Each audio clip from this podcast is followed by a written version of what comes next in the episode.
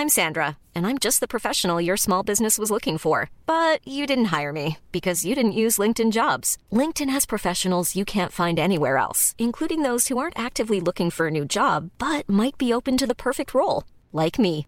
In a given month, over 70% of LinkedIn users don't visit other leading job sites. So if you're not looking on LinkedIn, you'll miss out on great candidates like Sandra. Start hiring professionals like a professional. Post your free job on linkedin.com/people today.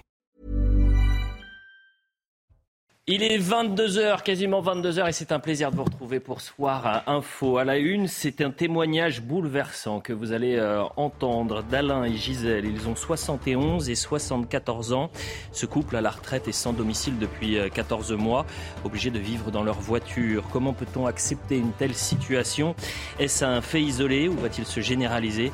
Vous les entendrez à 22h30. À la une également, le bras de fer se poursuit entre le gouvernement et le Rassemblement national. Le ton est monté hier entre Gérald Darmanin et Johan Gillet que vous voyez à l'antenne. Le président de la République avait pourtant demandé de combattre sur le fond et non sur des arguments moraux l'opposition. Alexis Isard, député Renaissance, sera face à Johan Gillet euh, justement à 22h40. Enfin, l'écologie radicale s'est invitée au Sénat ce mercredi. Le gouvernement promet la dissolution du groupe Soulèvement de la Terre. Le saccage des parcelles expérimentales des maraîchers nantais a provoqué une indignation généralisée. L'écologie doit-elle euh, être pensée uniquement par l'extrême gauche? Non, assure Ferréol Delmas. Il est directeur général du Cercle de pensée Écologie responsable. Il assume être un écolo de droite et sera notre invité à, à 23h20. Voilà le programme. Il est chargé. Je vous présente les invités dans un instant. Mais avant cela, le point sur l'information avec Trina Magdine. Bonsoir, chère Trina. Bonsoir, Elisabeth Borne. Bonsoir, Elisabeth Borne se dit prête à discuter des modalités d'un titre de séjour pour les secteurs qui ont du mal à trouver de la main-d'œuvre. Dans un entretien accordé au Figaro, la première ministre a fait savoir que l'objectif est clair, permettre à des personnes présentes depuis plusieurs années qui ont montré qu'elles sont bien intégrées et qui travaillent depuis longtemps d'accéder à un titre de séjour. Marlène Schiappa a été auditionnée ce matin par la commission d'enquête du Sénat dans l'affaire du fonds Marianne, un fonds lancé après l'assassinat de Samuel Paty pour lutter contre le séparatisme. Marlène Schiappa s'est défendue et a nié toute intervention dans l'attribution des subventions en reconnaissant tout de même que les choses auraient pu être faites autrement. Les Bouches-du-Rhône confrontées à de fortes intempéries. Hier, il est tombé plus de 100 mm d'eau en une heure et demie, l'équivalent de 3 à 4 mois de pluie. Sénas, la ville la plus touchée, a enregistré 142 interventions de pompiers. La ligne orageuse se déplace désormais en direction du sud et de l'ouest. Merci beaucoup pour le point sur l'information. On est avec Karima Brick, bien sûr, ce soir. Bonsoir, cher Karima. Jean-Sébastien Ferjou est avec nous, directeur Bonsoir. d'Atlantico, avec Alexandre Devecchio, rédacteur en chef Le Figaro. Vous avez des informations à nous donner ce soir? Ah oui? Ah, des informations politiques. J'ai vu sur la page lefigaro.fr, puisque ça parle remaniement.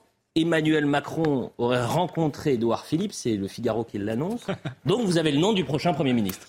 Est-ce que vous allez nous donner le nom du prochain Premier Devecchio. Alexandre, restez avec nous. J'ai mon idée, Elisa- Elisabeth Borne. Ah. bon, bah écoutez, on en parlera évidemment à, à 23h, on fera un peu de politique. Et on est avec Claude Obadia, c'est un plaisir de vous, de vous avoir sur le plateau. Vous êtes professeur agrégé de philosophie. Il a été question de philosophie aujourd'hui, notamment de baccalauréat. Et puis, ça, juste après la publicité, on va faire un peu de philosophie parce qu'il y a une légende du sport qui s'appelle Tony Parker, euh, qui recevait d'ailleurs un, un- un titre de, de légende du sport à Nice. Et puis il a parlé de la France. Il dit en fait la France c'est un pays assez négatif où il fait souvent la grève. Euh, et d'ailleurs euh, au sujet du bac, la question c'était le bonheur. Donc on va un peu lier les deux en quelques instants. Vous allez essayer de traduire cette déclaration de, de Tony Parker. Vous n'aurez pas trois heures, seulement deux minutes. D'accord. Ça vous va? Oui, mais. La publicité, on revient dans un instant. La pression.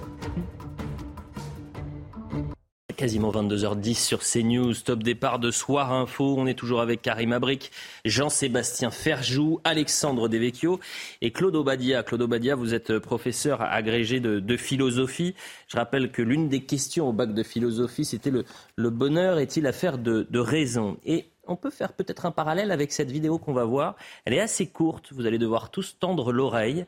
C'est Tony Parker, c'est peut-être le plus grand euh, basketteur français de l'histoire. Il était à, Nice et il s'est vu euh, nommé légende du sport par le Musée national du sport. Et vous allez découvrir un Tony Parker sans filtre. Il parle de la France et, et il critique la France quand même. Il dit c'est un pays de grève où tout le monde est négatif. Quand tu dis ton rêve à quelqu'un et il ne se pas de toi, c'est que tu rêves pas assez grand. Et donc moi, je rêvais en grand. Je disais, je veux devenir le premier meneur européen à réussir en NBA.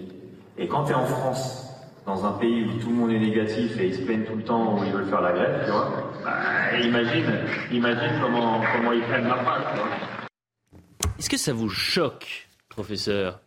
Non. On de la France toujours négatif, un non, ça me choque, Non, ça me choque pas parce que c'est euh, comment dire quelque chose qu'on entend euh, finalement euh, assez souvent. les Français auraient, même lorsqu'ils sont en vacances, la réputation d'être d'être des râleurs. Mmh. Les professionnels du tourisme nous nous le disent. Ça m'étonne pas non plus parce que le bonheur, euh, il est affaire de raison, c'est-à-dire qu'il est affaire de pensée, il dépend de la façon dont on se représente les choses, mais il tient aussi à des données objectives.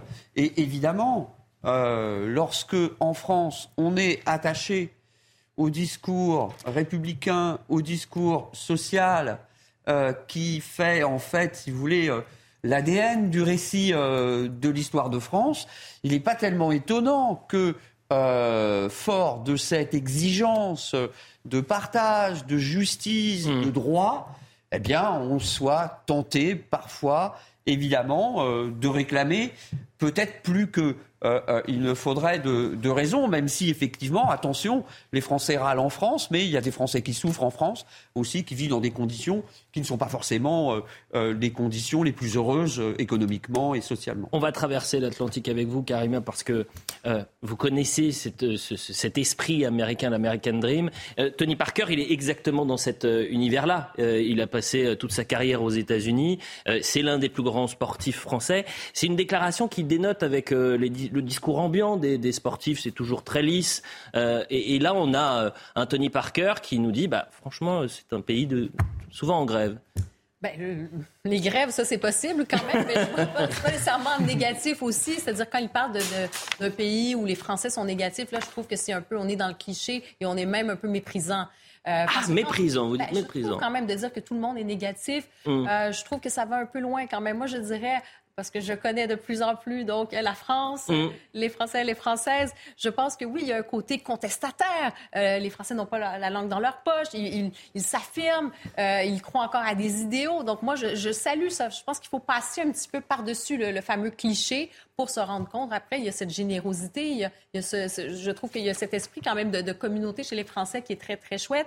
Euh, et non, c'est pas, c'est pas simplement, je trouve que de dire que c'est juste négatif, faut aussi euh, peut-être tenir compte du contexte social aussi de la France. Hum, c'est sûr que là, il va pas se faire des amis euh, en métropole, euh, notre légende du, basket. Jean-Sébastien Ferjou, Tony Parker, c'est un dérapage ou pas? Bah, il est quand même libre de dire. Ah bah, il peut dire ce qu'il veut, bien sûr, mais bon, il n'est pas obligé de, de, caricaturer ou de généraliser, comme disait. Il n'a pas fait non plus une conférence pendant. Pour dire honte de la France, qui est un pays en grève. Non, il n'a pas dit non, ça. Non, mais surtout, surtout moi, ce que je constate, c'est que Tony Parker, il investit en France. Il investit notamment dans un, une marque de champagne, euh, de, de, basket également, de rosé, exactement. Donc, euh, il croit quand même suffisamment euh, à ce pays pour y faire des choses, alors qu'il aurait pu se contenter de rester aux États-Unis, où il a quand même fait l'essentiel de sa carrière en tout cas l'essentiel de sa carrière qui lui a rapporté euh, beaucoup d'argent. Parce qu'on pourrait lui dire, vous êtes bien gentil. Mais sur, mais sur le, sur le fond, qu'on soit un pays de grève, je pense que c'est quand même l'image que tout le monde en a. Enfin, il faudrait vraiment être sacrément. Vous savez que la France, à elle seule, quand on recumule le nombre de jours de grève, euh, je pense ah qu'on bah en a cette année. Non, mais j'ai vu passer la statistique euh, l'autre jour, je me souviens plus exactement. Mm. Mais de mémoire, quand même, il me semble que la France, à elle seule, cumule plus de jours de grève que tous les autres pays cumulés depuis le début 2023.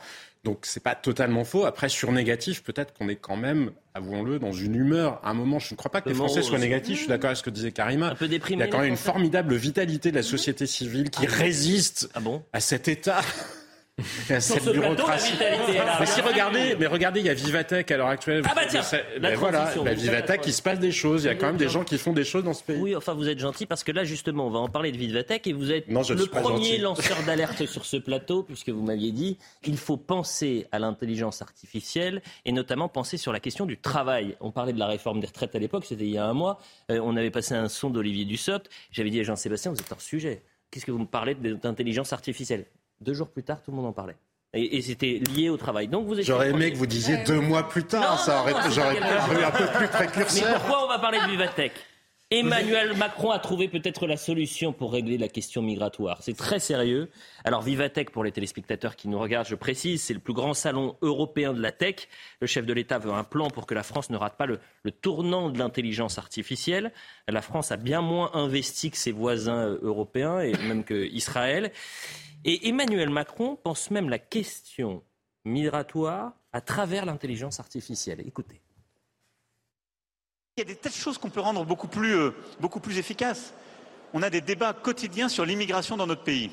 Quel est le principal problème qu'on a sur l'immigration? C'est très peu un problème de principe, c'est un problème de capacité de traitement de données.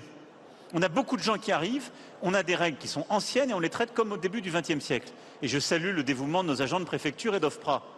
Utilisons l'intelligence artificielle et les technologies pour traiter beaucoup plus vite les données.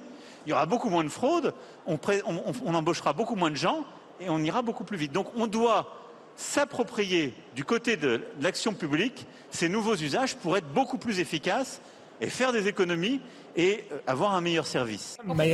Vous riez, vous riez. Pourquoi vous dites magnifique? Non, parce que je ne suis pas sûr que ça fait envie un pays euh, avec que de, l'intelligence artificielle. Je suis pourtant assez ferme sur les questions d'immigration, mais je ne suis pas sûr d'avoir envie que ces questions-là qui sont quand même des questions sensibles, des questions humaines, euh, qui, qui, où il faut faire preuve de fermeté, mais aussi d'humanité, soient réglées par des robots et par une forme d'intelligence artificielle. Donc, euh, on a l'impression que migratoire ne peut pas se régler à, on, a l'impression que Emmanuel Macron se défausse sur l'intelligence artificielle. Mais surtout, Elliot, et sur son administration aussi, en même temps. Vous savez, cette phrase, moi, je la trouve quand même très étonnante, parce qu'il me semble pas que ça relève beaucoup d'intelligence artificielle, mais plus de gestion de données et de solutions logicielles qui existent déjà simplement que l'État, on le sait, investit ou paye très cher dans des solutions logicielles qui bien souvent ne fonctionnent pas. Mais surtout, vous savez que le Parlement européen, aujourd'hui, regardez la première réglementation d'intelligence artificielle dans le monde. Et c'est l'Europe euh, qui est en train de l'apporter avec un principe, parce que c'est très difficile de savoir euh, régir l'intelligence euh, artificielle. Il faut réfléchir à ce qu'on fait. Par exemple, est-ce qu'on régit par rapport aux usages? Et donc justement, l'Europe a choisi ce point de vue-là, c'est-à-dire en disant il y a des choses qui sont trop graves, dont le sort concerné aux personnes les décisions de justice, mais j'imagine aussi que des décisions d'asile, ça doit pouvoir bah rentrer dans la logique de ce que la réglementation européenne a voulu prendre, ce qui d'ailleurs, soit dit en passant, n'est pas forcément très malin.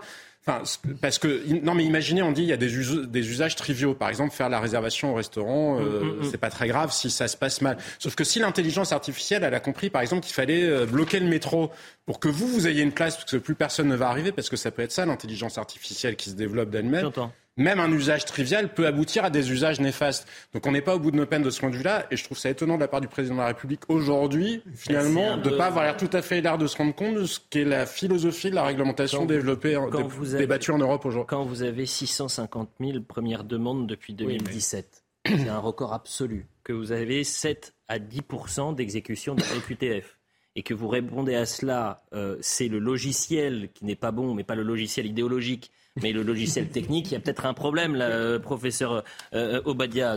Expliquez-nous, là. Je... il y a peut-être il y a peut-être un aveu d'impuissance et un lapsus révélateur. à qui va-t-on faire croire que le problème de l'immigration peut être résolu à l'aide d'une intelligence artificielle? C'est un problème de politique, c'est un problème humanitaire, c'est un problème d'intégration, c'est un problème identitaire, c'est un problème extrêmement complexe. Et euh, euh, il est clair que euh, de façon certaine, pour régler ce problème, il faut d'abord une volonté politique éclairée et une réflexion de fond sur les conditions, les limites de l'intégration.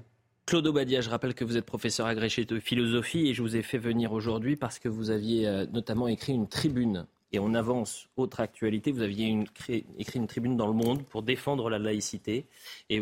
Se poser la question évidemment de, l'abaya.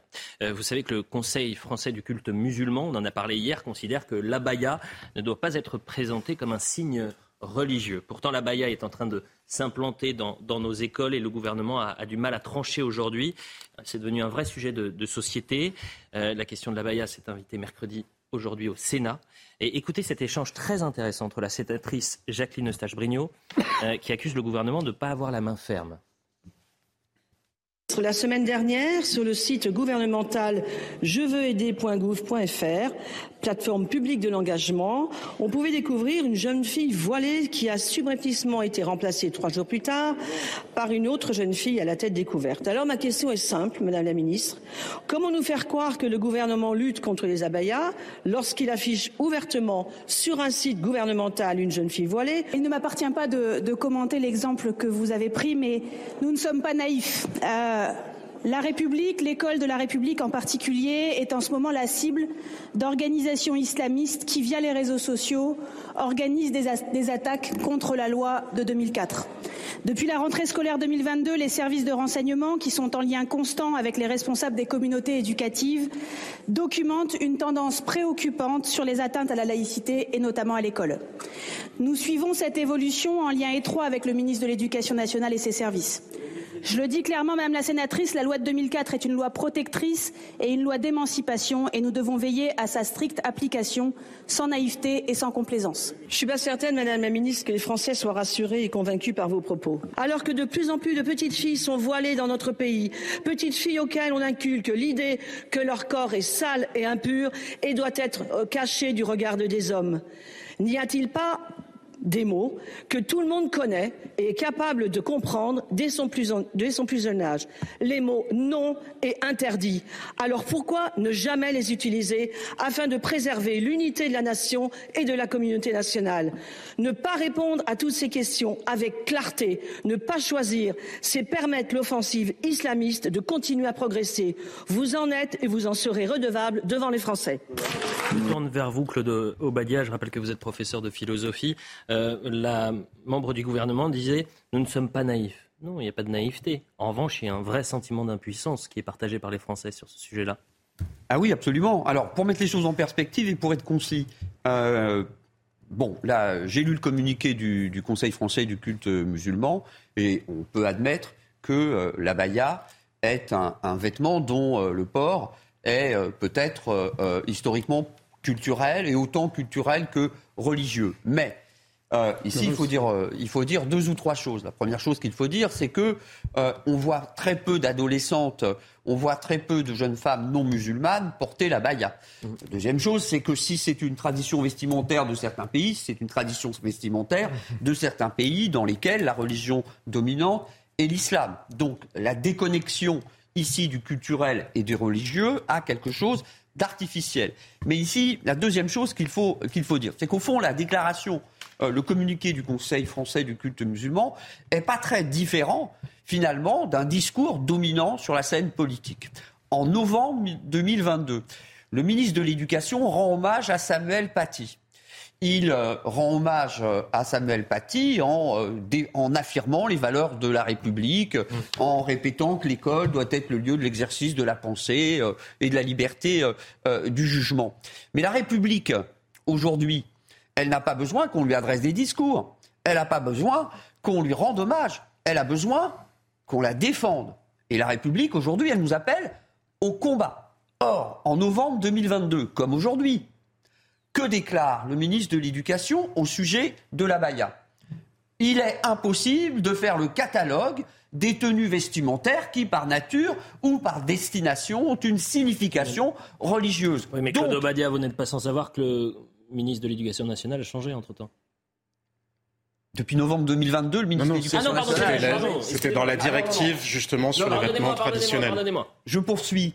Euh, que déclare euh, Papendiaï déclare alors, en novembre 2022, qu'il faut laisser aux professeurs et aux chefs d'établissement le soin d'examiner au cas par cas euh, euh, les problèmes soulevés par le détournement de la loi 2004. Ce qui revient à dire, en vérité, que quand le gouvernement hmm. refuse euh, d'assumer ses responsabilités et de défendre la République. Dans le même temps, il demande aux euh, professeurs et aux chefs d'établissement de le faire à leur place, se soustrayant à un, impératif ici qui est un impératif catégorique, parce que le problème de la Baïa aujourd'hui, ce n'est pas un problème soulevé au Collège de France. C'est un problème qui est soulevé dans un contexte qui est celui d'une offensive que vous connaissez euh, et qui est celle d'un islam radical auquel, évidemment, il ne faut pas assimiler le, euh, tous les musulmans de France, bien sûr. Oui, mais cette évidence-là, aujourd'hui, le, le, CFCM répond non. Euh, Jean-Sébastien Ferjou, on est dans cette difficulté.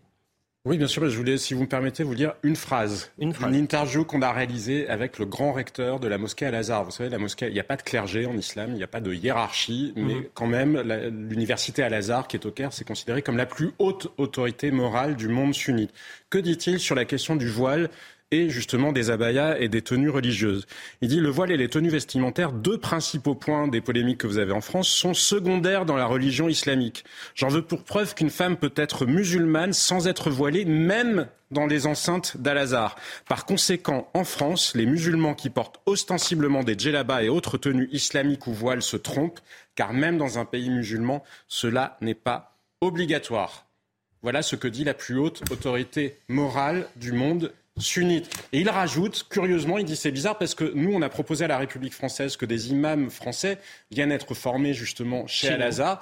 Mais nous n'avons jamais eu de réponse. Et vous préférez avoir des imams qui ont été formés pardon, dans les pays du Golfe, où on mmh. sait que la vision est infiniment plus euh, conservatrice, ou alors formée par des pays qui ont un intérêt politique à essayer de manipuler les fidèles ou les communautés dans un sens ou dans l'autre, comme l'Algérie, le Maroc et autres. Voilà ce qu'on pouvait dire sur ce sujet. Le temps file évidemment, mais dans quelques instants, après la publicité, euh, vous entendrez ce témoignage absolument bouleversant euh, de Alain et Gisèle. Ils ont 71 et 74 ans et ils vivent depuis 14 mois désormais dehors, sans abri, dans leur voiture.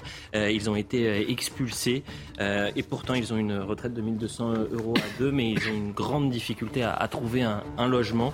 On parlera de ça, bien sûr. On parlera du prêtre qui a été agressé à, Lyon, des euh, quartiers nord de Marseille qui sont malheureusement euh, tenus mm, parfois par des, dealers. Le programme est, très chargé. Je rappelle également ce face-à-face -à, 22h40 entre Alexis Isard, député Renaissance, et Johan Gillet, député du Rassemblement national du Gard. A tout de suite. 22h30, passé de 3 minutes. On a un tout petit peu de retard, mais on est ensemble jusqu'à 23h50 sans publicité. On a énormément de choses à, traiter euh, dans un instant avec Karim Abric, Jean-Sébastien Ferjou, Alexandre Devecchio et, Claude Obadia. À 22h45, Alexis Isard, député Renaissance, et Johan Gillet seront sur ce plateau. On va parler de, ces tensions entre le RN et, et la majorité. Mais avant cela, d'abord le point sur l'information, bien sûr, avec Trina Magdine. Deuxième jour du procès Gabriel Fortin à la cour d'assises de la Drôme. Le tueur de DRH est soupçonné d'avoir tué une fonctionnaire de Pôle emploi et deux de ses anciennes DRH qu'il avait licenciées. Ce mercredi, les proches de l'accusé se sont exprimés à la barre. Sa mère a décrit un enfant attentionné, distrait et un peu imprévisible. Son frère a évoqué une personnalité un peu en retrait. Le pape François va mieux en convalescence depuis une semaine à Rome après une opération de l'abdomen le 7 juin dernier. Il devrait sortir de l'hôpital dans les prochains jours, selon le directeur du service de presse du Saint-Siège, Matteo Bruni. Les audiences du Saint-Père ont été annulées jusqu'au 18 juin prochain. Un tableau de Claude Monet du Musée national de Stockholm a été dégradé par des militantes écologistes. Elles ont étalé de la peinture rouge sur la vitrine protégeant le tableau avant d'y coller leurs mains. La police suédoise a annoncé l'arrestation de plusieurs femmes âgées de 25 à 30 ans de Soir Info, on parlera d'écologie justement, d'écologie radicale. Est-ce qu'il faut être à la gauche de la gauche pour être écolo? Eh bien, notre invité, euh, Ferréol Delmas, qui est directeur général d'écologie responsable, qui se dit écolo de droite. Je crois qu'il a été interrogé par euh, Le Figaro. Eh bien, il nous dira pourquoi euh, ce n'est pas réservé qu'à la, gauche de la gauche l'écologie. Parlons du haut commissaire de l'ONU aux réfugiés. Il s'est indigné ce mercredi de l'usage du mot francocide après l'attaque d'Annecy. Francocide vous savez, est un terme employé, pensé, réfléchi par Éric Zemmour. Il s'appelle Filippo Grandi, il est diplomate italien donc. Et voilà ce qu'il dit. Ce qu'il faut éviter, c'est de généraliser, dire que c'est parce que cette personne est un réfugié et que les réfugiés tuent des enfants. J'ai lu le mot francocide, donc tueur de Français. C'est un discours de haine et j'espère que personne ne l'utilisera. C'est un geste isolé, me semble-t-il, d'un homme dont les motivations doivent être Voilà pour la déclaration de Filippo Grandi. Eric Zemmour lui a répondu euh, via un tweet. Ce qui révolte l'ONU, c'est que j'utilise le mot francocide. Ce qui me révolte, c'est de devoir pleurer Samuel Paty, Timothy Bonnet, Julien Vincent, euh, Cyril Pierreval, tous tués par des réfugiés de mon pays. L'ONU se moque des, francocides. Qu'est-ce que vous en pensez l'utilisation? Alexandre Devecchio. Non, mais après, on peut débattre du mot francocide, mais je me demande ce, de quoi se mêle l'ONU en, réalité, pour être très franc, je sais pas, il y, a une guerre en Ukraine, il y a je sais pas combien de conflits dans le monde. Je comprends pas très bien en quoi consiste cette euh, ingérence euh, dans la vie politique bah alors lui, il est commissaire de l'ONU aux réfugiés. Et, comme c'est un réfugié euh, syrien qui a attaqué par ailleurs, à Annecy.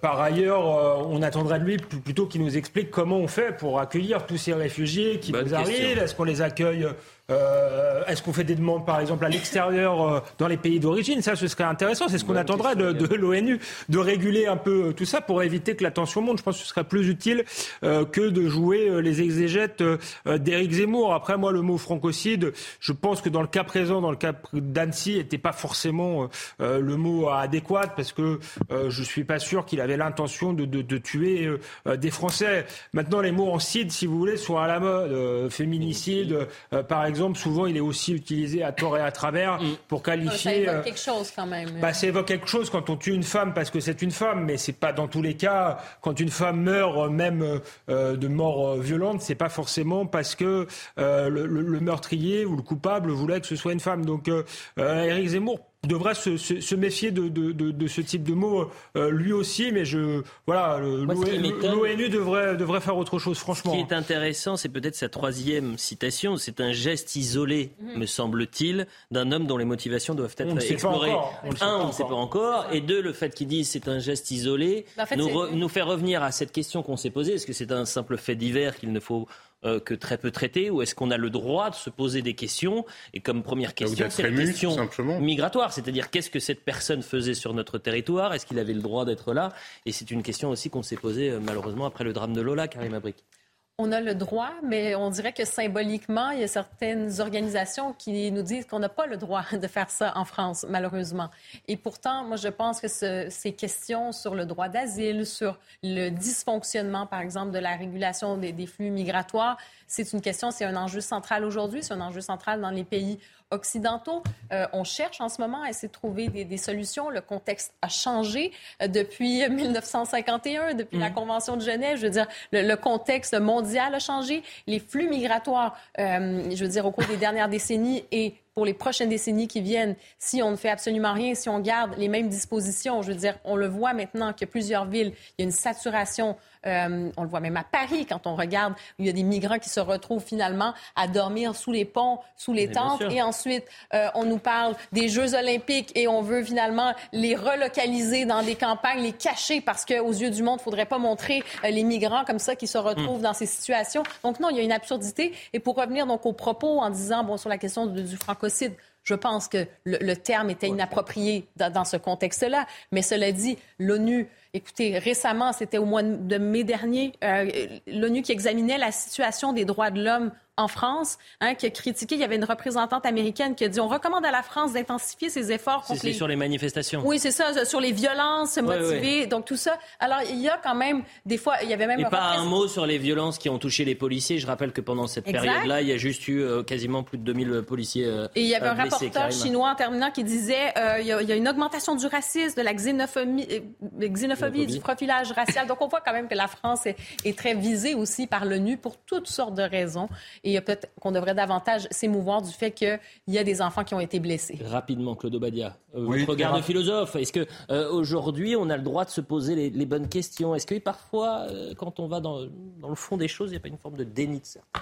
Alors là, par rapport à la déclaration d'Éric Zemmour, on ne se pose pas les bonnes questions, on n'est pas dans le questionnement, on est dans le discours politique, communicationnel, qui consiste à comment dire. C'est pas qu'un discours politique, permettez-moi de, vous couper, c'est plus l'idéologue qui parle que le politique. Oui, c'est un discours politique, en fait, qui ne fait que s'inscrire dans une représentation idéologique de, de, de, l'événement en France. Hum. On devine bien aussi que ethnocide, génocide, euh, francocide, on est dans un champ lexical très particulier. Mmh.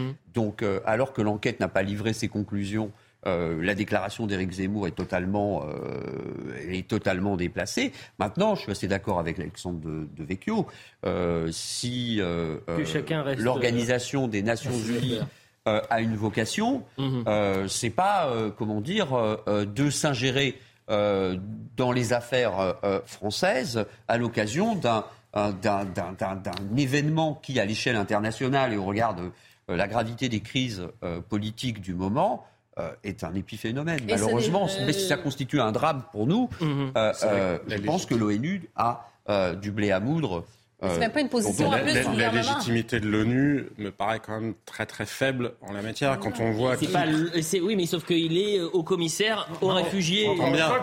mais d'accord, mais la réalité. Ça c'est la bonne question. Mais la réalité de l'ONU, c'est quoi? C'est que les ceux qui présentent, euh, président pardon, les commissions euh, des droits de l'homme, c'est en général des dictatures ou des pays où les droits de l'homme ne sont absolument pas respectés.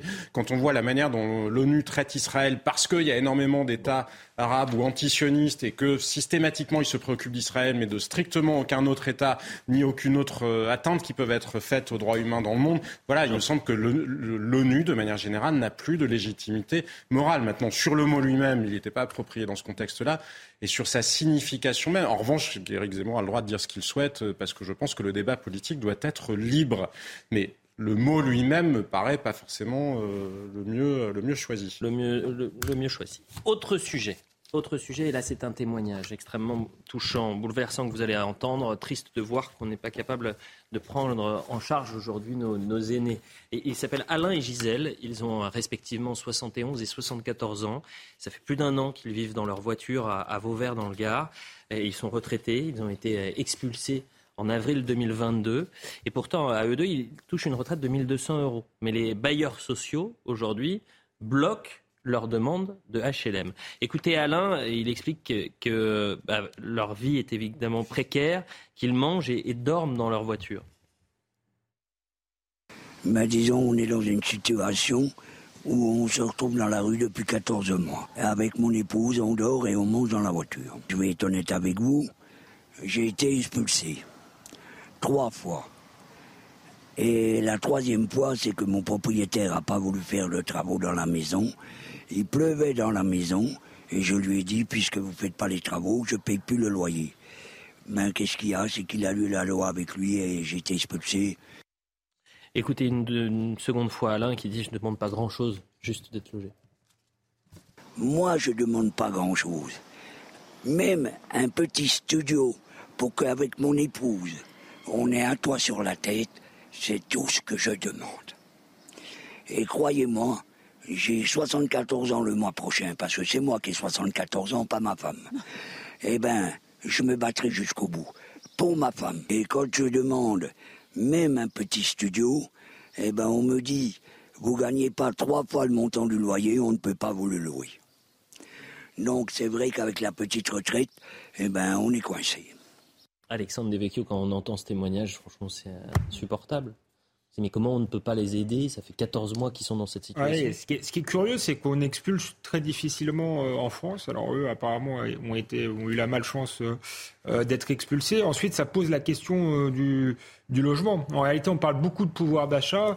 Si notre pouvoir d'achat est collectivement grévé, c'est parce que les logements sont extrêmement chers en France. Et c'est vrai qu'avec 1200 euros de, de, retraite, on ne peut pas se, euh, se loger euh, dans, ce, euh, dans ce pays. Donc je pense que le, chantier du logement, c'était un peu évoqué par le gouvernement au début du mois, mais un chantier majeur pour ces, ces futures années, pour le, les, les, retraités pauvres, mais aussi pour les jeunes notamment. C'est très difficile quand on rentre dans la vie active aujourd'hui de de se loger convenablement. Mais d'ailleurs, c'est ce qu'il dit à la fin, c'est-à-dire qu'il n'a pas le triple du loyer. Et ça, c'est. Alors, ils ont 71 et 74 ans, mais on peut l'entendre également chez les jeunes. C'est une, c'est une tannée aujourd'hui pour essayer d'avoir un, logement. Alors, il n'y a pas cette, ces, mêmes contraintes, mais c'est triste de voir qu'aujourd'hui, notre État ne peut pas aider des Français qui sont en grande Le logement, c'est le dossier dont, auquel devrait s'attaquer euh, n'importe quel gouvernement. Ça devrait être le dossier central, principal. Tout en découle, hein, tout en découle, y compris les questions euh, d'insécurité, euh, d'intégration, d'immigration. De...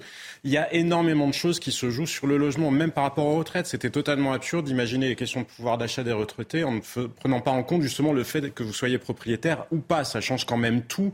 Une fois que vous êtes à la retraite, si vous avez une petite pension, si vous devez vous loger. Et sur les étudiants, vous avez raison. Il y a encore quelques années, il y a 20 ans, il y a 30 ans, quelqu'un qui sortait d'une grande école pouvait acheter avec son premier emploi, il pouvait acheter à Paris. Aujourd'hui, il n'a même plus les moyens de louer, justement, en raison des conditions euh, de salaire euh, qu'on demande, de caution, etc. Mais pourquoi? Parce qu'on a un marché qui est ultra réglementé, que tout ce qu'on a fait pour essayer de protéger les mal logés se retourne contre eux. Parce que l'offre de locative, bah, les propriétaires le retirent retirent leurs biens du marché. Ça va être encore pire l'année prochaine avec les réglementations, vous savez, sur les passoires thermiques qui font qu'on va retirer une moitié, euh, enfin je ne sais plus quel le chiffre exact, mais une proportion énorme des logements et a priori des logements euh, forcément hein, ceux qui sont les moins chers. Donc c'est ceux les plus pauvres qui vont être euh, pénalisés. On marche sur la tête avec ces questions, avec ces questions de logement, alors qu'il y a des pays autour de nous, autour de nous, il y a beaucoup moins de problèmes de logement en Allemagne, par exemple. Donc c'est bien possible. Et ce qui est terrible également, c'est que la mairie est au courant. Donc il faudrait essayer de contacter le, maire pour savoir comment on peut laisser des, personnes qui ont plus de 70 ans 14 mois euh, dehors. Mais euh, c'est des témoignages qui, malheureusement, avec euh, l'inflation, avec la précarité, qui tendent à, se multiplier. Donc espérons qu'ils trouveront avec la médiatisation. Surtout dans certaines zones, comme, comme quand vous vivez dans le sud, bah, par exemple, ou sur les littoraux, les gens ne peuvent plus se loger parce que les propriétaires ont intérêt à louer à la semaine plutôt que de louer à l'année. À fortiori, il y a des gens qui ont des faibles revenus. Ces personnes. Actualité, encore une fois, insupportable. Un prêtre a été euh, agressé euh, lundi dans sa paroisse, dans le 8e arrondissement de Lyon, agressé par une dizaine de jeunes. Ça part d'un ballon, hein, qui a, il y a un terrain de fond à, côté, le ballon est envoyé près de la paroisse, et le, prêtre vient un peu sermonner ces jeunes en disant c'est pas la première fois, faites attention. Il se fait agresser. Et heureusement qu'il y avait des témoins autour, parce que la situation aurait pu être dramatique. C'est euh, Julien D'Amboise de, de Lyon Mag qui expliquait ça ce matin chez Jean-Marc Morandini. Alors on est lundi soir, 20h30 environ, dans le 8e arrondissement de Lyon, c'est à côté de Vénissieux. Un ballon de foot atterrit au sein de la paroisse de Notre-Dame du Liban. Les joueurs sont ensuite allés le récupérer en passant par un grillage qui avait été dégradé. Alors, on ne sait pas encore exactement si les mises en cause ont eux aussi forcé ce grillage pour pénétrer dans l'enceinte de la paroisse. En tout cas, le prêtre est sorti. Il a sermonné d'abord ces jeunes individus. Le ton est monté. L'homme d'église a, comme vous l'avez très justement dit, fini par être bousculé euh, dans un rosier, saisi par la nuque. Il, euh, ça lui a causé des griffures et euh, aucun, par contre, transport à l'hôpital. Le prêtre a refusé également l'intervention des sapeurs-pompiers. Des insultes effectivement anti-chrétiens ont aussi été proférées. Ce sont finalement des témoins, deux témoins vraisemblablement de la scène qui sont intervenus pour mettre en fuite les individus avant l'arrivée de la police qui a bien été appelée et qui est allée sur les lieux. Plusieurs témoins donc ont été entendus. On sait également, selon nos informations, qu'une vidéo des faits très courte a été enregistrée et a été transmise à la police. Cette vidéo, nous ne l'avons pas vue. Et le père Joseph a, témoigné, euh, c'était cet après-midi euh, dans la parole aux Français. Écoutez. Pour moi, le problème, c'est pas euh, de retenir ces jeunes gens, c'est plus de faire passer le message, c'est que ça ne se reproduise pas. Je suis un fervent croyant de vivre ensemble. En même temps, euh, c'est pas pour autant euh, qu'il faut euh, fermer l'œil euh, sur, sur, le manque d'éducation et qu'il faut pas trouver des solutions concrètes. Euh, Alexandre Devecchio, on a souvent parlé de décivilisation ces dernières euh, semaines. Euh, et aujourd'hui, de quoi cette agression est le nom? Est-ce que c'est seulement de la décivilisation ou est-ce qu'il y a un, facteur, parce qu'apparemment, les insultes ont fusé. Était à caractère anti-chrétien. Bah, ça, ça en fait euh, peut-être partie, hein, parce que je crois que dans les explications de Jérôme Fourquet sur la décivilisation, il y avait aussi la, la déchristianisation. Euh, là, on peut aussi imaginer qu'il y a une, une animosité envers, envers les chrétiens pour, pour, pour différentes raisons, peut-être des tensions communautaires, peut-être aussi parce que la France a semblé parfois avoir honte de sa culture et de ses racines chrétiennes, donc ça n'encourage pas à, être respectueux. Et enfin, il y a un manque de respect pour, bah, pour une personne qui est quand même qui a un certain âge, qui porte une soutane. donc tout ça fait effectivement, je dirais, un mélange de, décivilisation dans, le sens déstructuration, désintégration et en même temps peut-être de, choc des, civilisations. Il faudrait en savoir plus sur le profil des agresseurs. Claude Obadia, avant de vous laisser, euh, euh, quel regard le philosophe porte sur ces, violences qui touchent de plus en plus euh, un, notre société, avec des jeunes qui sont de plus en plus violents. Et il n'y a plus aucune barrière, plus aucune frontière, que ce soit un pompier, un médecin, un policier. là, c'est un prêtre il y a cette violence, ces agressions. Dans le regard du, philosophe, euh, très vite, que je ne développerai pas, c'est que je, crois que les démocraties euh, occidentales, et pas simplement la France, vivent un, événement euh, historique inédit, mhm. qui est celui de la disparition de l'éthique sociale. Et cette disparition de l'éthique sociale, c'est-à-dire de la morale de la socialité, elle s'explique par deux phénomènes historiques majeurs. Le premier phénomène, c'est la faillite du communisme historique. Le deuxième phénomène, c'est la sortie de la religion. Et on peut en ajouter un troisième, c'est le triomphe du capitalisme. C'est-à-dire que sous l'effet de la, euh, de, la, de la faillite du communisme, euh, sous l'effet de la sortie de la religion, qui n'est plus en fait le ciment de la socialité, eh bien, nous n'avons plus d'éthique sociale, nous n'avons plus de moralité sociale. Nous payons en fait les frais euh, euh, du progrès et de, de la radicalisation de ce qu'on appelle l'individualisme. Et puis il y a peut-être aussi une question d'éducation. Il y a évidemment, surtout une question euh, d'éducation. Il y a peut-être une question culturelle une question également qui découle de ces deux. C'est pas forcément que le capitalisme. Euh, restez un peu avec nous. Tiens, on a besoin un peu de philosophie dans ces temps si troubles. nous ont rejoint sur le plateau Alexis Isard. Vous êtes député Renaissance de l'Essonne. Merci d'être avec nous. Johan Gillet, bonsoir. Vous êtes député du Rassemblement national du Gard. avant de parler du, du fonds Marianne, je voudrais qu'on revienne sur les quartiers nord et les dealers qui font la loi. Hier, il y avait un un reportage sur, euh, chez nos confrères de, TMC. Euh, vous savez, Arthur Martin Veil, qui est un, grand reporter, qui va sur le terrain. Et euh, il a fait un reportage dans, le quartier nord. Le rappeur Hitch nous a amené dans sa, dans sa cité, des quartiers nord, les, les Oliviers. sans lui, on n'aurait pas pu rentrer. Il y a des barrages et des guetteurs à toutes les entrées. et il y a eu un, un flux de messages incessants sur les réseaux sociaux, comme si les gens découvraient ce qui se passait en fait à, Marseille. Euh, on n'a pas la mémoire courte ici. On a souvent lancé l'alerte euh, en présentant ce qui pouvait se passer. Vous allez revoir un, reportage, c'est en 2021. On est en 2021 et vous avez déjà ces checkpoints euh, à Marseille. voyez ce sujet de la, rédaction et on va se poser la question comment en trois ans et demi on en soit encore à cette situation? En plein cœur des quartiers nord de Marseille, certaines rues sont bloquées par des barrages artisanaux, faits de palettes ou encore de caddies. Selon les habitants, c'est une invention des trafiquants de drogue pour surveiller et éviter l'arrivée des forces de l'ordre. Les véhicules où ils n'ont pas de visibilité dedans, ils les arrêtent pour voir si, en, gros s'il n'y a pas de policiers cachés dedans. Ils jettent un œil, ils vous ouvrent, si c'est un fourgon, ils, ouvrent l'arrière du fourgon. Ils ne vous demandent pas, hein, ils le font. Le barrage a été installé pour la première fois il y a un an. Certains habitants l'évitent par peur. D'autres sont en colère. Ils disent avoir alerté les forces de l'ordre, la préfecture ou encore les élus. Mais le barrage est toujours là. Quand la police passe, euh, les, gens des barrages s'en vont. Mais dès qu'ils s'en vont, deux minutes après, ils reprennent la route. Il n'y a pas de présence permanente. Le problème n'est pas résolu. Certains habitants regrettent de voir Marseille se dégrader. D'autres barrages auraient été installés dans d'autres quartiers. La mairie appelle le gouvernement à renforcer les effectifs policiers dans la ville.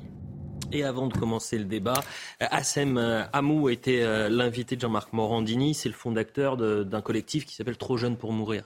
Euh, lui aussi, ça fait des années qu'il combat et qu'il alerte dans les médias pour dire mais attendez, la situation euh, dans certains quartiers à Marseille est hors de contrôle. Et écoutez-le attentivement parce qu'il dit mais attendez, ça ne surprend absolument plus les habitants. Réveillez-vous à Paris parce que nous, ce qui se passe, c'est depuis des années. moi j'ai envie de vous dire que ça ne me surprend pas en réalité, c'est le quotidien des habitants, des Marseillaises et des Marseillais. Il n'y a plus rien de surprenant étant donné que ça fait des années aujourd'hui que cette situation-là existe. Ça surprend peut-être euh, ben, euh, le, milieu parisien, j'ai envie de dire, mais euh, honnêtement, plus les habitants des quartiers, malheureusement. Tout ce que la police peut faire dans nos quartiers aujourd'hui, c'est extrêmement éphémère. Euh, le fait que nous, on, demande une commission d'enquête parlementaire euh, à l'Assemblée au Sénat, c'est que justement, il faut évaluer euh, la situation de nos quartiers. La vérité, c'est que toutes les opérations de coup de poing organisées par Darmanin ben, sont extrêmement éphémères. Aussitôt les policiers partis, ben, le trafic se réinstalle avec tout l'attirail que vous avez vu à la télé, c'est-à-dire les poubelles en travers de la route, le contrôle des habitants, le contrôle des accès des cités. C'est ça la vérité.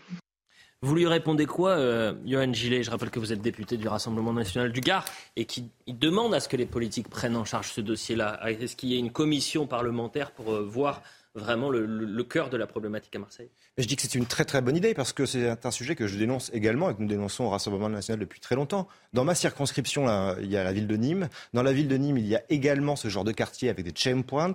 La semaine dernière, d'ailleurs, euh, Nîmes a fait l'actualité avec euh, une médiathèque qui était fermée par le maire parce que euh, les agents municipaux n'étaient plus en sécurité. Moi, je dis clairement que ce genre de quartier, il y en a beaucoup en France. Il y en a beaucoup. Donc, effectivement, à Paris, il faut prendre les bonnes décisions. Il faut que le gouvernement agisse en face. Gérald Darmanin a été alerté sur Marseille sur Nîmes et sur beaucoup d'autres euh, villes de France sur des problèmes similaires. Force est de constater que rien n'est fait. Je vous reprends l'exemple de Nîmes. La semaine dernière, ça a fait la une de l'actualité. Alors Gérald Darmanin s'est réveillé, a envoyé les CRS, ça a duré quatre jours et aujourd'hui plus rien. Et aujourd'hui, se passe quoi à Nîmes? Eh bien, rebelote, des checkpoints, du trafic de drogue, des armes lourdes avec des habitants qui ne peuvent plus vivre en sécurité. Alexis Isard, député Renaissance de l'Essonne, aujourd'hui c'est une situation d'échec. Qu'est-ce que vous pouvez faire euh, de plus que vous n'avez déjà fait sur ces dernières années? Malheureusement, c'est une situation qui dure depuis très longtemps, depuis trop longtemps. D'abord, sur la forme de ce, de ce petit reportage de, TMC, moi j'ai été un petit peu gêné de la manière dont ça a été fait, un petit peu façon western, on arrive sur le scooter. Euh, ces prises de quartier par les jeunes, ils n'ont rien d'hollywoodien, c'est une petite poignée de jeunes qui bloquent tout un quartier. Donc j'aime pas trop la manière dont on euh, les traite avec un regard. Maintenant sur, la, maintenant, sur le fond, maintenant sur le fond, c'est vrai, comme vous dites, euh, sur Marseille, en l'occurrence, on a mis les moyens.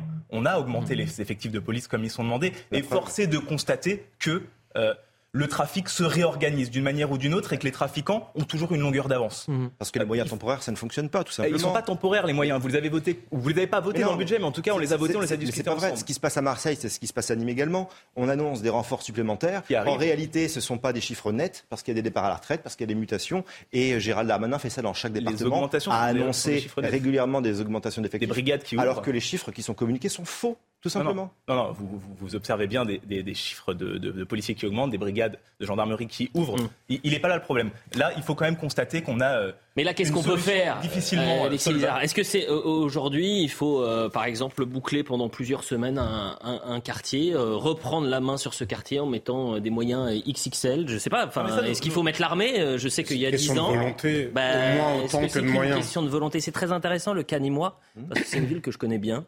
Euh, et pour les téléspectateurs qui ne connaissent pas Nîmes, vous avez un centre qui est absolument magnifique, qui ressemble à Rome, et vous avez à, 5 minutes du centre-ville en voiture un autre monde. C'est ça. Avec des immeubles qui sont euh, vétustes, des routes qui on, circule difficilement, euh, des gens qui ne respectent absolument plus les codes normaux de la société. Et donc vous avez cet aspect très euh, bourgeois, très riche euh, au cœur de Nîmes. Cinq minutes après, vous vous retrouvez dans, une, autre, dans une zone d'un autre droit. Et ça, c'est des années de, chute de l'État, d'absence d'investissement de, l'État. Et, avec une situation qui s'empire de mois en mois, d'année en année, alors même qu'on a soi-disant des moyens supplémentaires. Et c'est vrai que Gérald Darmanin annonce chaque année des moyens supplémentaires à Nîmes. En l'occurrence, euh, la situation s'aggrave euh, d'année en année. Donc il faut arrêter aussi de raconter tout et n'importe quoi. Effectivement, il faut mettre le paquet, il faut pouvoir reprendre la main. Il faut aussi dire que, certes, c'est une poignée euh, des jeunes des quartiers qui, euh, euh, qui bloquent ces quartiers et qui en font ce qu'ils veulent, qui en font des zones de non-droit. Mais il faut aussi dire qu'il y a la complicité des familles hein, qui ferment les yeux parce qu'il y a le trafic de drogue qui, qui rapporte énormément d'argent et donc tout le monde ferme les yeux. des familles apeurées, pour le coup. Pardonnez-moi. C'est-à-dire qu'aujourd'hui, quand vous avez des gens armés, rendez-vous compte que dans certains territoires en France aujourd'hui, vous avez des check checkpoint avec des délinquants ou des criminels, des dealers qui sont en train de demander la carte d'identité à la personne. Donc en fait, c'est-à-dire que l'État est passé à côté. C'est un autre État. C'est un État dans l'État. L'État n'est plus là surtout. L'État n'est pas passé à côté. Il n'est plus là. Mais bah, l'État est bien là, on peut, ne peut pas laisser dire que l'État n'est plus là, l'État est bien là, mais c'est vrai que sur certaines zones, et Marseille est un cas euh, bien particulier, on a un taux de criminalité qui est trop important, qui est très très important à cause, lié à la drogue. On ne peut pas dire que l'État n'est pas là parce qu'on y met les moyens, on y met des effectifs de police. La police est là, la police fait extrêmement bien son travail. Maintenant, on a des réseaux de drogue qui sont extrêmement organisés. Et c'est pour ça qu'il faut qu'on ait une réflexion globale au Parlement. Et moi, je vous invite, si vous avez envie de travailler là-dessus, euh, qu'on y travaille tous ensemble sur la manière dont on peut réguler le trafic de drogue en France. Ah, vous êtes prêt à travailler avec le Rassemblement national? Moi, je suis prêt à prendre toutes les bonnes idées pour avancer sur ces sujets-là. Ils sont beaucoup trop importantes pour ne pas le faire. Faites figure d'exception à la majorité, c'est très intéressant. Ah mais écoutez, euh, travailler avec le Front National ou avec le Rassemblement National, c'est même pas le sujet quand on voit des situations comme ça. Des gens qui se font tirer dessus tous les jours, il y a des gens qui se font tirer dessus. Mm. Donc, à partir de là, il faut simplement trouver les bonnes Solution. À situation d'urgence, Union nationale. comment moi, j'appelle pas l'Union nationale avec le Rassemblement national. Bah, c'est ce que vous venez de dire il y a deux minutes, Alexis. Pardonnez-moi. J'appelle à trouver des solutions. Mais si vous l'appelez, peut-être, mais moi, en tout cas, je ne l'appelle pas. Moi, je n'appelle rien, j'essaie de euh, comprendre. moi, j'appelle à Commencez par voter les mesures de bon sens qu'on vous propose dans ce cas-là. 23 heures, le point sur. Vous avez compris la même chose que moi, euh, Jean-Sébastien. 23 heures, le point sur l'information, s'il vous plaît, Trina Magdine. Et ensuite, on va parler du Fonds Marianne, Marlène Schiappa. Je ne suis pas sûr que les gens, euh, en tous les cas, comprennent un peu ce qui s'est passé aujourd'hui et les enjeux qui sont liés à ce fonds euh, Marianne. Mais d'abord, le point sur l'information. Le réfugié syrien qui a poignardé jeudi dernier deux adultes et quatre enfants à Annecy a été transféré du centre pénitentiaire d'Eton en Savoie à l'hôpital psychiatrique du Vinatier à Bron. Mutique depuis son interpellation, il a été mis en examen pour tentative d'assassinat sans que l'enquête n'ait encore permis de comprendre son geste. Le pronostic vital des six blessés n'est aujourd'hui plus engagé. Un automobiliste de 19 ans a été tué par un policier qui a fait usage de son arme cette nuit en Charente suite à un refus d'obtempérer. Le policier légèrement blessé aux jambes fait désormais l'objet d'une procédure pour homicide volontaire confiée à l'IGPN et le chauffard touché au thorax est visé par une enquête du parquet pour refus d'obtempérer et violence avec arme. Marlène Schiappa a été auditionnée ce matin par la commission d'enquête du Sénat dans l'affaire du fonds Marianne, un fonds lancé après l'assassinat de Samuel Paty pour lutter contre le séparatisme. La secrétaire d'État s'est défendue et a nié toute intervention dans l'attribution des subventions en reconnaissant que les choses auraient pu être faites autrement. Les détails dans un instant. Justement, chère Trina Magdine, parce que vous nous faites la transition, euh, Marlène Schiappa a été euh, auditionnée aujourd'hui. Ça a duré plusieurs heures. Euh, c'était un peu flou. On va essayer d'y voir un peu plus clair ensemble, de répondre aux, enjeux. Euh, on voit cela avec euh, Thomas Bonnet. Plus de trois heures d'audition et des échanges parfois musclés. Interrogée sur son rôle dans l'attribution des subventions du fonds Marianne, Marlène Schiappa plaide la bonne foi et attribue à son cabinet de l'époque la plupart des décisions. Des réponses peu appréciées par le président de la commission d'enquête Claude Rénal ainsi que le rapporteur Jean-François Husson. Quand le cabinet prend une position, elle est supposée être la position de la ministre. Moi, je ne me défausse pas, je ne me dérobe pas, je suis là euh, devant vous et j'entends euh, endosser ma responsabilité, euh, toute ma responsabilité, pardon pour la formulation, mais aussi rien que ma responsabilité. Excusez-moi, mais c'est assez extraordinaire ce que vous dites. Vous êtes en train de nous dire qu'avec trois membres de votre cabinet, vous n'êtes au courant de rien sur, comment dirais-je, une séquence de trois semaines d'un fonds Marianne dont vous déclarez l'urgence à agir. Dans le cadre de ce fonds Marianne, un total de 2,5 millions d'euros ont été alloués à 17 associations, dont 355 000 euros pour une structure dont Mohamed Sifawi était responsable. C'est sur cette attribution précise que pèsent des soupçons de favoritisme, ce dont se défend Marlène Schiappa qui réfute toute proximité avec l'ancien journaliste. Je vous dis que je n'ai à aucun moment ni priorisé moi-même ni demandé de prioriser le dossier de M. Sifawi. Et j'ajoute que je n'avais aucune raison de demander à prioriser le dossier de M. Sifawi et que je ne l'ai fait. Malgré sa défense, le rôle de Marlène Schiappa continue d'interroger, surtout après les déclarations la semaine dernière de son ancien directeur de cabinet qui avait affirmé face aux sénateurs que la ministre était intervenue pour écarter la candidature de SOS Racisme. Des soupçons qui fragilisent politiquement Marlène Schiappa, alors même qu'une enquête judiciaire a été ouverte. Mohamed Sifawi était entendu par la police ce mercredi. Jean-Sébastien Ferjou, est-ce que vous l'avez trouvée convaincante, Marlène Schiappa, cet après-midi? Elle n'a pas perdu euh, son calme. Pardon.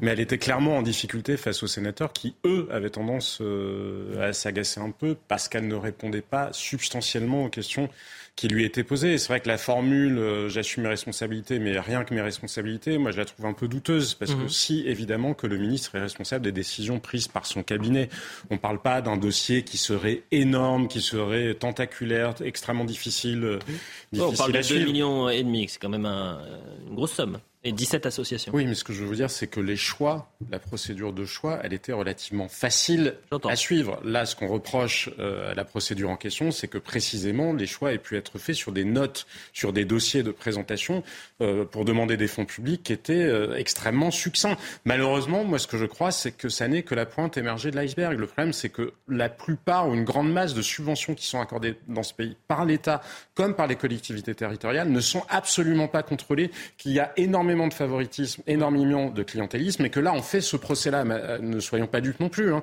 Moi, je pense que ce dossier-là a été très mal géré. Mais pourquoi ce procès-là est-il fait à Mme Schiappa?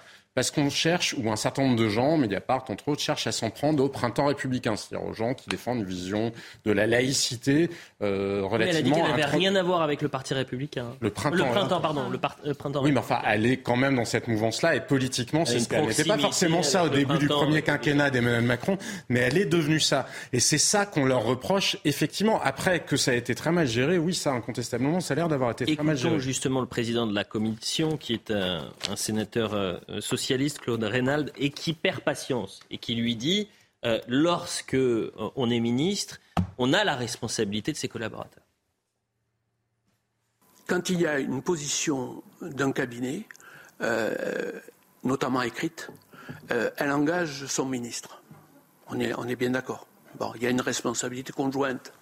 Voilà. ce qui me permet de vous dire d'ailleurs tout de suite, Madame la Ministre, que dans votre propos introductif, il n'y a quelques moments que ce soit jusqu'à présent, vous n'avez euh, mis en cause votre ou en jeu ou en discussion votre propre responsabilité. Pour l'instant, vous dites c'est l'administration, c'est le cabinet. Voilà. Non, madame. Euh, quand le cabinet prend une position, elle est supposée être la position de la ministre ou du ministre. Hein.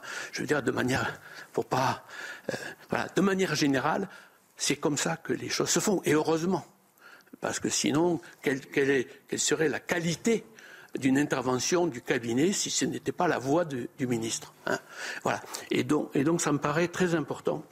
Alexis Isard, je rappelle que vous êtes député Renaissance, donc euh, partagez euh, euh, les positions évidemment, et vous êtes avec la ministre. Quel regard vous avez porté sur cette commission? Est-ce qu'aujourd'hui c'est une ministre qui est fragilisée? Moi, ce qui est certain, c'est qu'on a eu tout de même une commission, et ça a été rappelé, hein, qui a duré trois heures, donc une commission sous serment. Donc on croit ou qu'on ne croit pas ce qu'elle a dit. En tout cas, elle était sous serment et elle était euh, euh, amenée à dire uniquement la vérité. Mhm. Euh, moi, je suis plutôt rassuré de voir que bonne ou mauvaise gestion, on a quand même eu une, enquête judiciaire qui a été ouverte, une commission d'enquête, les médias qui s'en sont emparés. on ne peut pas dire qu'on puisse, après cette affaire-là, faire n'importe quoi avec l'argent public et je trouve ça plutôt rassurant. Maintenant, les conclusions, elles ne sont pas encore prises. la Cour des comptes explique très régulièrement qu'on peut, et notamment sur le terrain de Une fois que les conclusions sont prises, si elles sont incriminantes pour la ministre, je sais, je suis convaincu qu'elle prendra ses responsabilités. Aujourd'hui, on ne peut pas le dire. Monsieur le député, à l'opposition, on dit quoi? Euh, Marlène Schiappa dehors, c'est un scandale, qu'est-ce qu'on dit? Bah, euh, sur l'utilisation de l'argent public, c'est un scandale, évidemment, mais sur Malane Schiappa, euh, ou bien elle a des responsabilités, mais ça, il y a la commission d'enquête, il y a la justice qui fera son travail, mais elle a au moins fait peur de légèreté, de preuve de légèreté, pardon. Euh, elle reconnaît finalement qu'elle ne tenait pas les rênes de son ministère, que chacun faisait ce qu'il voulait. C'est ce qu'elle dit pour se défendre. Ça n'a pas de sens. Ça veut dire ben, qu'en fait, Marianne Schiappa est une mauvaise ministre, très clairement sa responsabilité, ce sera à la justice de le trancher. Toujours est-il que euh, l'argent public a été mal utilisé et que l'argent public était sous sa responsabilité. Et là, c'est grave. Alexandre Devecchio. Bah, il faudra peut-être une synthèse des deux. Ce qu'a dit euh, Jean-Sébastien Ferjou me, paraît assez juste. Je suis pas sûr qu'on ne fasse pas n'importe quoi avant avec de l'argent public. Il y a beaucoup d'associations communautaristes, pour le coup, qui sont pas laïques, qui sont euh, subventionnées, aidées. Beaucoup d'associations d'aide aux migrants qui sont d'extrême gauche. Et on se demande pourquoi euh, Mediapart ne va pas enquêter sur celle-ci. Maintenant, c'est dommage parce que je pense que la cause était bonne et que la légèreté de Marlène Schiappa discrédite un peu la, la cause de la laïcité et des actions qui auraient pu être utiles. Donc effectivement, si elle avait fait preuve de, plus de sérieux, elle aurait pu financer des choses intéressantes. Là, manifestement, il y a eu de l'argent public qui a été gâché. Mais hélas, je crois que c'est pas la première fois. Et en plus, ces associations, si elles n'ont pas fait de bien, elles n'ont pas fait de mal. Parfois, de l'argent va pour des associations qui visent plutôt à la destruction de la France que euh, à son relèvement. Claude Obadia, je rappelle que vous êtes professeur agrégé de, philosophie. Il y a aussi une question de confiance. Les Français qui se disent qu'est-ce que font nos gouvernants avec notre argent, avec l'argent de l'État? Et c'est ce type de, de, polémique, ou en tous les cas d'affaires, qui peuvent rompre la confiance entre le Français et, et, le responsable politique. Elliot, euh, vous lisez dans mes pensées. Ah bon? Vous lisez dans mes pensées parce que moi, ce vos que, fiches, je, juste moi ce que je vois dans cette séquence, euh, c'est évidemment les conséquences déplorables dans l'opinion publique. Nous vivons une époque dans, lesquelles, dans laquelle, en fait, euh, qui est celle de la crise de la représentation politique. Euh, à laquelle on oppose euh, évidemment euh, des formes d'expression démocratique différentes, radicales, parfois violentes. Je crois que lorsque l'argent public est gâché, gaspillé de cette façon-là, eh bien, on ne fait que renforcer le sentiment de défiance des Français, de défiance des classes populaires vis-à-vis de leurs représentants politiques. Alors, n'oublions jamais que la représentation politique, ce n'est pas un acquis. Euh, Rousseau l'a écrit. Là où il y a un représentant, il n'y a plus de représenté. Il Mhm. n'y a pas de représenté. La représentation politique, c'est quelque chose qu'il faut cultiver euh, euh, de façon continue, sans cesse. Et là, le message qu'on envoie aux Français lorsque l'argent public est gaspillé de cette façon-là, il est catastrophique pour la démocratie, il est catastrophique pour la représentation politique. Avançons. L'actualité politique, c'est euh, également cet euh, échange, Johan Gillet, que vous avez eu dans l'Assemblée, dans l'hémicycle avec euh, Gérald Darmanin. Ça a été euh, assez violent. C'était hier, après euh, le drame d'Annecy. Vous alertez euh, et vous posez une question euh, au ministre de l'Intérieur. Vous interpellez donc le, gouvernement sur la politique migratoire à tenir.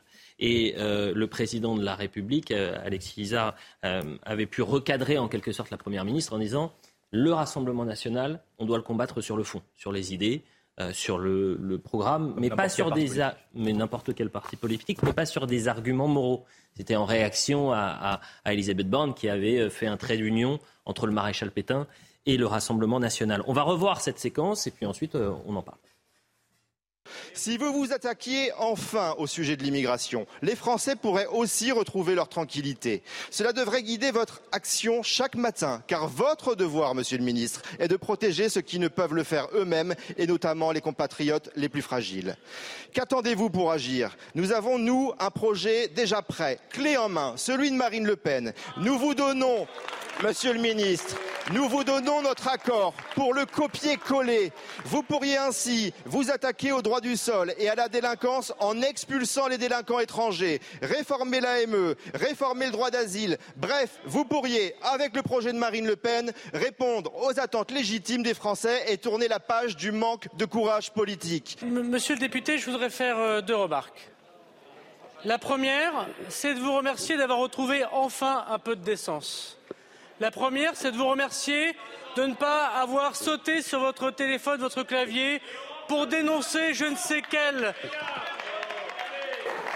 je ne sais quel défaut du fonctionnement du gouvernement pour pouvoir appuyer vos thèses fondées sur la peur. Votre question d'actualité a sans doute été demandée avant que vous vous rendiez compte de l'énorme, de l'innommable et de l'insupportable de vos réactions le jour de ces événements absolument désastreux d'Annecy, pour lesquels je veux avoir aujourd'hui quelques mots. D'ailleurs, les victimes ne vous intéressent pas. Vous n'avez pas un mot pour les enfants, vous n'avez pas un mot pour les parents pendant cette question d'actualité. Comme si finalement l'histoire ne se déroule pas comme l'imagine Madame Le Pen et tout le Rassemblement national. Et je peux vous dire que c'est le dégoût qui nous inspire quand vous parlez de ce sujet. Deuxièmement, monsieur le député, vous parlez de l'appel au peuple. Mais je vous ferai remarquer que Madame Le Pen a déjà été jugée sur son programme. Par deux fois, elle a été battue à l'élection présidentielle.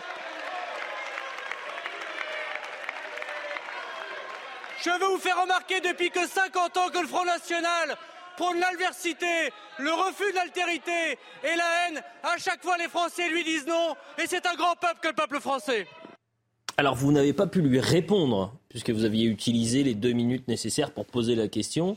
Qu'est-ce que vous auriez aimé lui répondre à, Gérald Darmanin, ou du moins à Alexis Isard, puisque la majorité est sur ce plateau? Bah, J'aurais aimé tout simplement réitérer mes questions. En l'occurrence, euh, je le questionnais sur euh, l'immigration, sur son projet de loi qui ne vient pas, qui est annoncé depuis des mois. Je le questionnais sur le droit d'asile, sur les équitefs qui ne sont pas exécutés, sur toutes ces questions sur lesquelles il n'a pas répondu. Euh, bon, Gérald Darmanin a, montré une fois de plus hein, qu'il était un petit ministre qui n'aurait pas sa fonction, on lui pose des questions, il doit simplement répondre. Et en faisant ça, on sait très bien, il essaie de se mettre dans une certaine posture pour préparer son avenir politique. Il essaie aussi eh bien de contourner le, sujet majeur qu'est l'immigration. Il faut rappeler hein, quand même que 70% des Français aimeraient pouvoir avoir un référendum pour pouvoir s'exprimer sur le sujet et qu'aujourd'hui, personne ne leur donne cette possibilité. Donc voilà, j'aurais aimé que Gérald Darmanin réponde aux questions simplement. D'accord. Bon, il faut quand même peut-être remettre le contexte du, moment où ont lieu ces questions au gouvernement. On ne savait même pas si les enfants, euh, où on apprenait tout juste que les enfants allaient bien. Je pense que là, on était sur une réaction du ministre qui suit un dossier avec des enfants qui se sont fait euh, poignardé. Mais ma question ne portait pas sur Annecy. Et forcément, il y a eu cette Mais ma question ne portait pas sur Annecy. Oui, mais il y a eu énormément de récupération là-dessus. Et c'est pour cette raison que le ministre a réagi comme ça. Ma, question parlait de l'immigration en général. Maintenant, ce qui est sûr, c'est que le projet de loi immigration qui va, la proposition de loi immigration qui va arriver va être débattue au Parlement. Et moi, je pense que c'est une bonne occasion et un bon moyen de répondre à toutes ces questions-là. Ce sera le bon moment. Quand elle arrive Parce que ça patine quand même, ça fait un an qu'on nous l'annonce. Eh bien, elle va arriver. Ce procès qui est fait en récupération, euh, Karim Abric, est-ce que vous l'avez compris? Est-ce que vous partagez cette position? C'est-à-dire qu'il n'y a pas eu ce temps de décence qu'il pouvait y avoir euh, après certains euh, drames et les questions politiques se sont posées quelques minutes, quelques heures après, après les faits oui, il y a un temps de, l'émotion, mais aujourd'hui, c'est vrai qu'on est dans une époque où tout va extrêmement rapidement. Euh, les médias, les réseaux sociaux. Et il y a aussi, je pense, une sorte de colère, d'incompréhension dans la population qui est là depuis longtemps. Hmm. C'est pas juste, il y a eu euh, le, drame qui est arrivé et on est sous le choc. Je pense que tout le monde a été sous le choc, mais ça fait des années euh, qu'on a l'impression, je pense, quand on regarde en France, il y, a beaucoup de Français qui s'inquiètent de la situation. Et je trouve ce fameux procès en récupération, malheureusement, c'est souvent une façon euh, de, taire le débat, de taire les questions. C'est un écran de fumée, selon vous. Oui, oui, c'est ça. Et c'est une façon de, de faire taire euh, des, questions qui se posent, qui ne sont ni à gauche ni à droite, mais qui sont euh, ancrées dans la réalité. Et on ne peut pas faire euh, justement l'esquive, on ne peut pas esquiver ce fameux débat sur les questions notamment d'immigration. Mais oui, il y a un temps pour l'émotion, mais il ne faut pas tout mettre ensuite dire que c'est de la récupération. pas du tout. Je pense qu'il faut se poser les, vraies questions. Je dois vous libérer à 23h20. On va gagner deux petites minutes. On va prendre deux, petites minutes en plus. Ferréol Delmas va nous rejoindre sur le plateau dans un instant. L'écologie est souvent portée par la gauche. Euh, et euh, il se présente comme un, écolo de droite. Donc je suis très curieux de voir ce qu'est ce qu'est un, écolo de droite. C'est vrai que par exemple au Rassemblement national, euh, quand on regarde le programme de Marine Le Pen, on voit peu d'arguments, peu de propositions sur, sur l'écologie. Est-ce que l'écologie, ça peut être un, un, parent pauvre du Rassemblement national? Mais vous vous trompez. Déjà en l'occurrence, à l'époque du Front national déjà, nous avions un programme écologique. Nous avons d'ailleurs été le premier parti en France à avoir un, vrai programme écologique. Donc vous pouvez pas dire tout et n'importe quoi. C'est pas vrai. je pense que Aujourd'hui, on ne peut pas dire que l'écologie, elle est de gauche ou elle est de droite. En l'occurrence, la gauche porte mmh. une écologie totalement démagogique, euh, qui n'est pas réaliste, euh, qui ne répond pas aussi aux besoins euh, des Français. Mmh. voilà. Et puis, il y a les partis, comme le Rassemblement national, qui proposent des choses concrètes pour pouvoir préserver notre terre, mais le faire intelligemment, euh, sans euh, avoir pour autant à taper sur les Français. Euh, notamment, on peut parler des aides-feux, par exemple. Mhm. C'est un exemple très concret. Aujourd'hui, on va empêcher les classes populaires qui n'ont pas les moyens de se racheter des voitures de rouler dans les villes, alors même qu'il y a beaucoup d'autres mesures à avoir, tout simplement. Alors, sachez que j'évite de dire n'importe quoi sur ce plateau, et quand je dis quelque chose, j'essaye de m'informer, monsieur le député. Et au lendemain de l'échange qu'il y avait pu avoir, le débat entre Jordan Bardella et euh, c'était le débat des valeurs avec le militant écologique qui a été euh, agressé Alexandre Devecchio, aidez-moi pour son nom. Euh, Clément, Hugo Clément. Et Hugo Clément, je suis allé faire un tour sur le, site pour voir quelles étaient les propositions du Rassemblement national sur l'écologie.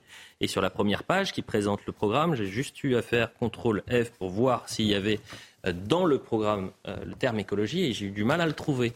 Mais apparemment, il y a d'autres fascicules, peut-être sur euh, l'écologie, mais je... c'est pour ça que ah, je vous, dis, est-ce que c'est un parent pauvre? Avançons un petit peu, c'était vraiment une petite parenthèse qu'on pouvait faire. Vous avez mal cherché. La, la NUPES, qu'est-ce qui s'est passé avec euh, Louis Boyard? Vous étiez dans l'hémicycle quand il, a eu son, coup de colère à l'égard d'Elisabeth Borne ou pas? La motion de censure. La motion de censure, vous y étiez? Non, moi j'étais en circonscription. Ah, vous, étiez, vous y étiez? Tout à fait. Et alors, qu'est-ce qui vous l'avez entendu Parce que vous êtes vraiment à l'opposé, donc euh, vous avez entendu Louis Boyard euh, invectiver la, première ministre Non, j'ai pas entendu tous les propos. En revanche, ce qu'on peut dire sur Louis Boyard, c'est que finalement, il a l'image de la Nupes, c'est-à-dire qu'il est très colérique, ils sont mm. très, très peu respectueux des institutions, ils passent du temps à taper euh, sur leur sur leur table et, et à crier euh, pour un tout, enfin pour tout et pour rien. Donc voilà, euh, Louis Boyard est finalement à, l'image de, son parti, tout simplement. Ce sont des euh, agitateurs. Jean-Philippe Tanguy parlait de méthode de racaille ce matin. Oui, bah oui, bah sur ces méthodes-là, mais ça fait des mois qu'on le voit. Hmm. Ils n'ont aucun respect pour nos institutions, ils se comportent mal, hmm. ils n'hésitent pas à insulter des ministres d'assassins. Hmm. Oui, effectivement, ils n'ont aucun respect pour l'institution. Bon, on va éviter de revoir la séquence. Je pense que tout le monde l'a vu, mais il a écopé d'un rappel à l'ordre avec inscription au procès verbal, traduction un quart de euh, euh, son indemnité sera euh, sucré en quelque sorte. On lui enlève un, quart. En revanche, ce qui m'intéresse, c'est que ce matin, il était face à Apolline de Malherbe. journaliste consoeur à, BFM, c'est l'interview de la matinale. Et là, euh, enfin une journaliste qui pose les questions que peut-être beaucoup de, Français se sont posées. Mais qu'est-ce qui s'est passé euh, pour Qu'est-ce qui Moi, je ne me serais pas permis. Est-ce qu'il est dans son Est-ce qu'il est dans son état normal? Est-ce qu'il n'était pas dans un état second? Écoutez, voyez cet, échange parce que ce qui est intéressant, c'est que il répond avec le sourire. Il est calme, beaucoup plus calme que face à la première ministre. Il a pris une tisane. Qu'est-ce qui vous a pris? Oh, bah, Je suis comme tous les Français, je suis en colère. Au moment où euh, la première ministre prenait la parole, c'est euh, comme ça a toujours été à l'Assemblée nationale, il y avait du bruit. La présidente de l'Assemblée nationale nous demande de nous taire. Et je lui réponds, on ne se taira pas tant qu'on n'aura pas le droit de voter sur la réforme des retraites. Et je lui dis trois fois, comme le disent euh, l'ultra-majorité des Français. Puis alors la présidente de l'Assemblée nationale se met à me faire une leçon de morale et je lui réponds que je n'ai pas de leçon à recevoir d'un agent de l'Élysée, ce qu'est la présidente de l'Assemblée nationale, puisqu'elle a empêché les députés de voter sur la réforme des retraites, en sachant très bien que si on la votait, on cette réforme. Donc j'ai fait euh, mon travail de député, qui est celui euh, d'exprimer la colère du pays. Là, vous le dites très calmement. Euh, on le voit bien, non seulement on l'entend, mais on le voit aussi dans votre attitude. Vous êtes avachi dans le fauteuil, vous criez un peu fort. Honnêtement, vous étiez dans votre état normal Bah, bien sûr que oui. Bah attendez, j'étais. Vous n'aviez pas bu, vous n'aviez pas fumé, C'est une drôle de bah, question que vous me posez. vous avez rarement vu des gens euh, en colère. Toutes les questions, je trouve que cette... non, c'est pas juste de la colère, parce qu'il y a de la colère qui pourrait, euh, vous auriez pu euh, limite vous mettre debout, vous auriez pu, mais vous êtes, en effet, vous l'avez vu, l'attitude, elle est ostensible cette attitude. je, peux, je peux reconnaître quelque chose. Peut-être que mon dos n'était pas assez droit, mais en revanche, la colère, elle, aucun souci sur ce sujet. Imaginez, on vous pose la question, monsieur le député. Oui. Euh, qu'est-ce que... la réponse simple. ni bu ni fumé. Non, mais ce qui est, ce qui est embêtant avec, euh, avec la France insoumise, c'est qu'on le voit à chacune de leurs interventions, à chacune même de leur niche où ils déposent des lois, c'est qu'ils ne sont pas sur un projet, ils sont sur des coups politiques à chaque fois, et des coups qui ne les servent même pas eux. Hmm. Et c'est ça qui est surprenant et qui est inutile. Et d'ailleurs, la NUPES s'en plaint et commence, les autres composantes de la NUPES commencent de plus en plus à s'en plaindre et à ne pas comprendre pourquoi ils essayent de desservir à ce point leur cause. Bon, dans un instant, déjà, je vais vous laisser. Je vous remercie euh, tous les deux. Euh, mais, euh, Monsieur Obadia, professeur euh, également. On va parler dans une seconde du remaniement, parce que le Figaro a des billes. Hein. Attention. Ah. vous, êtes, vous, êtes, Monsieur le député, dans les petits papiers. Selon Alexandre non, mais remaniement, oui ou non? Ah mais c'est pas moi qui choisis. Bah j'imagine que vous ne choisissez pas, mais comme vous êtes au cœur du réacteur, vous pouvez nous dire. Le Figaro, c'est peut-être plus que moi. Ah bon, merci à, tous les trois. Dans un instant, on va recevoir Ferréol Delmas, directeur général d'écologie responsable, et ça me laisse le temps de, voir ça avec vous. Exclu le Figaro, on parle beaucoup de remaniement, et on dit que ça risque de bouger à, Matignon. Euh, Emmanuel Macron, on va le voir, a, rencontré en toute discrétion un, certain Édouard Philippe. Pourquoi ils se rencontrent tous les deux, euh, Alexandre Devecchio? Personne n'était là pour, pour le savoir. Oui, mais vous étiez là pour l'annoncer. Alors là, vous avez... Non, non, non, commencez pas à faire la langue de bois. des hypothèses après. Euh, pas de pas d'informations. Parce que Macron veut parler un peu à la droite, à travers. En revanche, et Édouard Philippe veut protéger ses ministres. Merci de passer devant la caméra, Alexis Isard. Allez, une deuxième fois. Mais bien sûr, professeur, passez. Faites un petit coucou sur la caméra. Il y a monsieur Ferréol Delmas. Venez en face. Merci. Vous êtes directeur général d'écologie responsable. Autre chose dans l'actualité, c'est euh, euh, Elisabeth Borne qui s'accroche à, Matignon et elle le dit euh, dans les colonnes du Figaro. Ce sera à découvrir demain. Voilà ce qu'elle dit. Souhaitez-vous euh, rester à la tête du gouvernement pour mener euh, ces chantiers? Je ne suis pas dans le commentaire, mais dans l'action. Il y a une feuille de route que je mets en œuvre pour répondre concrètement aux préoccupations des Français sur le pouvoir d'achat, le plein emploi, la transition écologique, l'éducation, la santé, la sécurité et la justice. On avance. Alors, Alexandre Devecchio, elle reste ou elle reste pas? Moi, j'ai tendance à croire qu'elle reste malgré tout. En tout cas, elle se bat pour rester euh, dans l'interview. Et connaissant Emmanuel Macron, il aurait besoin aujourd'hui d'un vrai politique euh, à ses côtés, mais en réalité, il ne le supporte pas. Euh, il préfère des technocrates, des gens qui ont peu de personnalité, peu de marge de manœuvre et donc je pense qu'il va user tant qu'il le pourra, il va user cette pauvre Elisabeth Borne si vous voulez. Et elle donne tout. Hein. Deuxième question à ceux qui à droite en douteraient. Elle parle de la question migratoire. Êtes-vous la bonne personne pour faire avancer ce dossier de l'immigration? Mais je ne sais pas de quoi il doute? J'ai été préfète, je sais les améliorations nécessaires, j'avance sur ce sujet sans naïveté en recherchant l'efficacité dans le cadre des valeurs de notre pays. Jean-Sébastien Ferjou, bon, elle essaye de dire, écoutez, I'm staying, je reste. Ah, je suis pas sûr oui, après, après, de toute façon, le choix ne dépend pas d'elle. Hein, donc, euh, et en plus, elle n'est pas politique, elle n'a pas de relais politique, elle n'a pas de force politique à faire valoir. Pronostic mon pronostic, c'est que si Emmanuel Macron ne trouve pas, il cherche désespérément une autre solution et qu'en l'état, il n'en trouve pas. Parce que regardez, vous posiez la question sur le rendez-vous avec Édouard Philippe. Il y a mm. euh, François Bayrou, on le voit, de toute façon, serait opposé à ce qu'un Premier ministre LR ou un accord de gouvernement avec LR. Les ministres de droite qui sont dans le gouvernement ne verraient pas d'un très bon oeil venir un vrai LR parce que ça les démonétiserait eux. Donc de toute et peut-être même que s'il y avait un accord de gouvernement, ça ferait perdre sur la gauche de la majorité.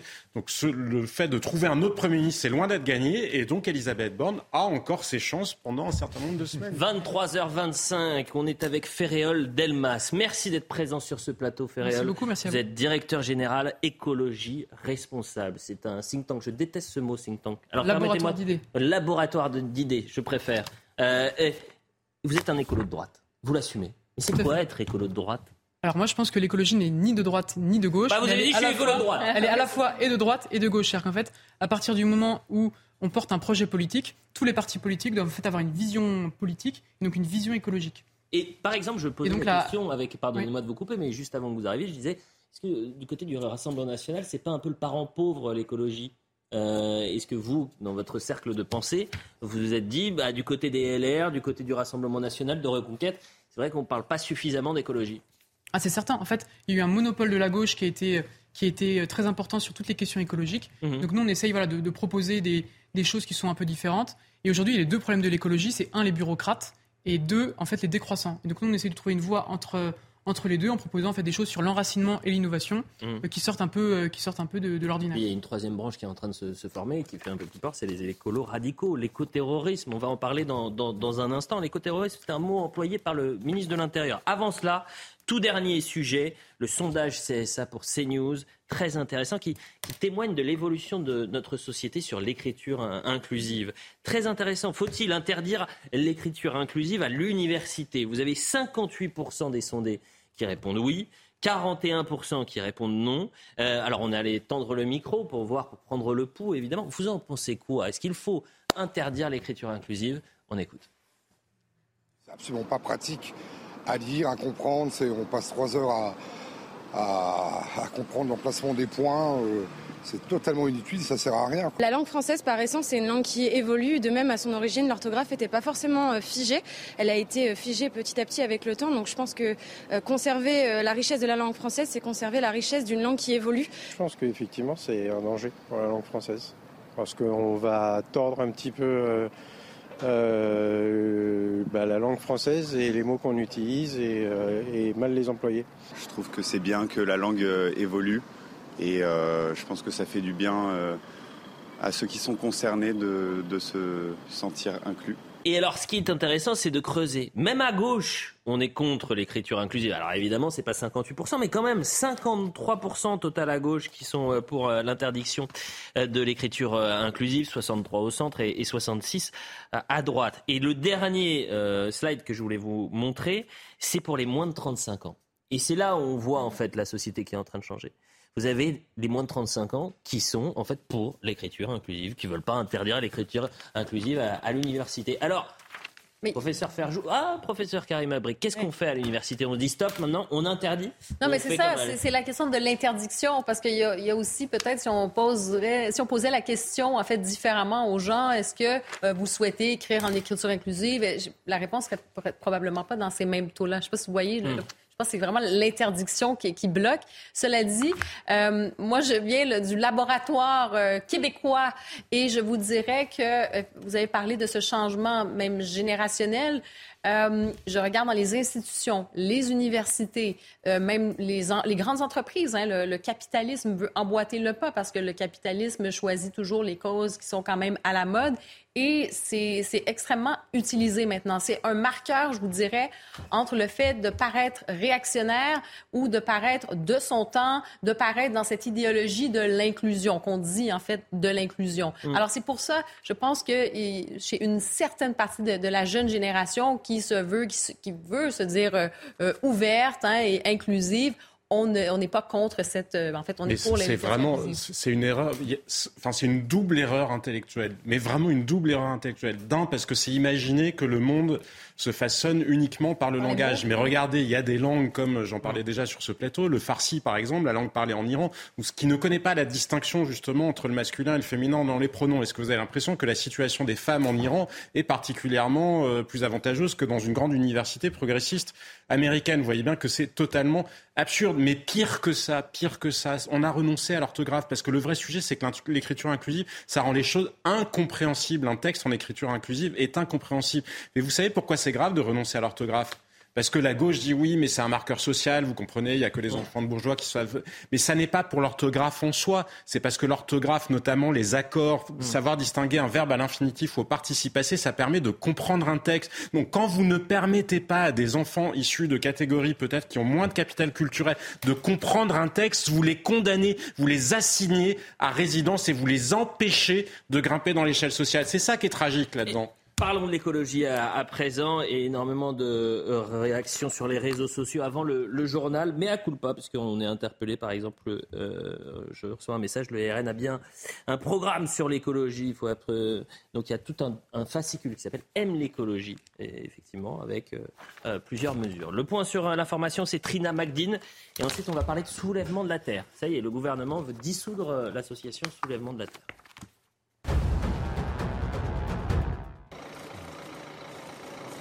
Paru le 27 mars dernier dans la commune de Maché en Vendée. Son mari Michel Pial a été interpellé et placé en garde à vue ce matin. Le parquet de la Roche-sur-Yon a annoncé que l'information judiciaire initialement ouverte pour enlèvement et séquestration a été élargie au chef de meurtre. Elisabeth Borne se dit prête à discuter des modalités d'un titre de séjour pour les secteurs qui ont du mal à trouver de la main-d'œuvre.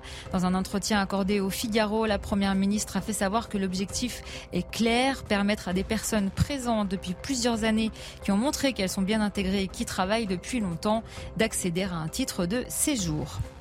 Le pape François va mieux en convalescence depuis une semaine à Rome après son opération de l'abdomen le 7 juin dernier. Il devrait sortir de l'hôpital dans les prochains jours, selon le directeur du service de presse du Saint-Siège, Matteo Bruni. Par précaution, les audiences du Saint-Père ont été annulées jusqu'au 18 juin prochain.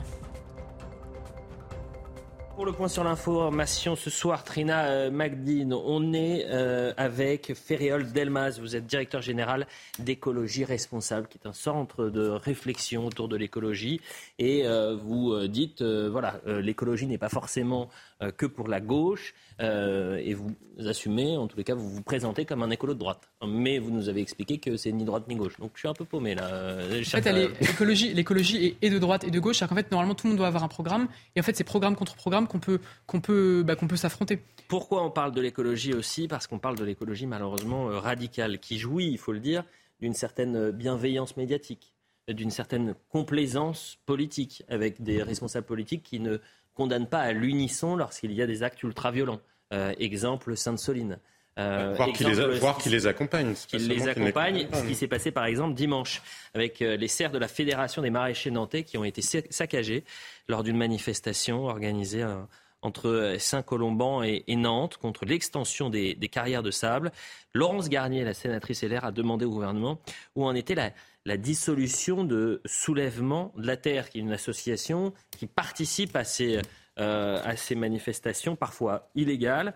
parfois interdites et ultra-violentes. Écoutons la réponse d'Olivier Véran. Dimanche dernier, des délinquants des soulèvements de la terre ont violé des propriétés privées, détruit des outils de travail, saccagé les cultures des maraîchers nantais.